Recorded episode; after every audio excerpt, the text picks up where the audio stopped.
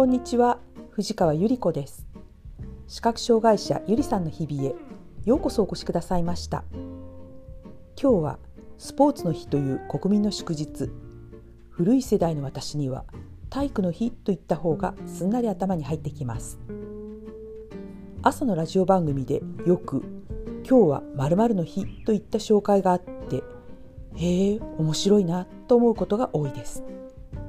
10月15日は国際白杖の日だそうです。視覚障害についての関心と認識を高めることを目的に世界盲人連合によって制定されたとのことです。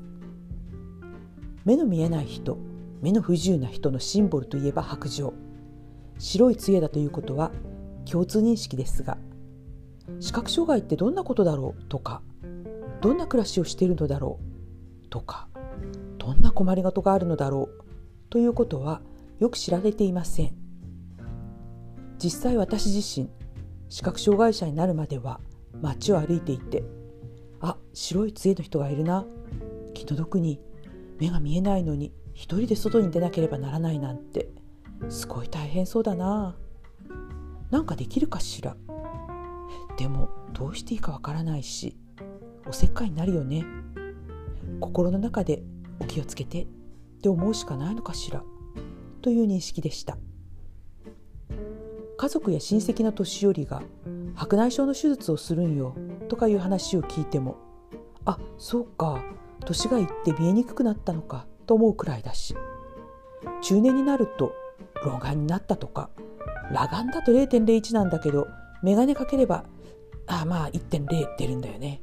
などという話をし合ったりして目のこと目の健康のこと目の障害に関することは意外と知られずにいることが多いと感じます。ここでもお話していると思いますが視覚障害者となって白状白い杖を持つ勇気と気力が出るまでには相当の長期間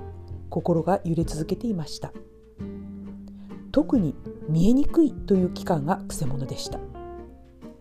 見えないんだけど見えるというものすごく中途半端でどっちつかずの状態というのはそれだけでストレスになります。まるでラップの芯を望遠鏡のようにして周りを見る感じの視界。見たいものが入っていればなんとなくあれだとわかる視野と視力。室内でも室外でも真っ白に眩しく感じる視界。ラーメンの袋に目を貼り付けるようにして文字を読み取ろうとすることで字を見る。このような見えにくさの時に見えない人のシンボルである白状を持つことは恥ずかしく思うことでもあり変な言い方ですがまるで自分が少しは見ているのに見えないと嘘をついているような心の呵責を覚えるのでした。見えにくい人のまま白状を持つことをためらい悩んでいた日々に大きな事故に遭わずに済んだのはただただ幸運だったのだと今になって思います。今は白状は実は見えにくくて困り始めた人が一番持った方が良いのではないかと思うくらいなんです。まだ身体障害者手帳が取れていなくても良いのです。少なくとも手帳が取れたという視覚障害者の人は自分ではある程度見えていると思っていても客観的な医師の診断で見えにくい人である。というのは事実なのです。ですから大きな事故に遭遇してしまうことを避けるためにも勇気を出して白状を持てればいいなと心から思うのです。日本の道路交通法にこのような記載があることを私は訓練中に知りました。もっと早く知っていればもしかしたら気持ちも変わっていたかもしれません。目が見えないものまたはそれに準ずるものは道路を通行する時は政令で定める杖を携える。または政令で定める。盲導犬を連れていなければならない。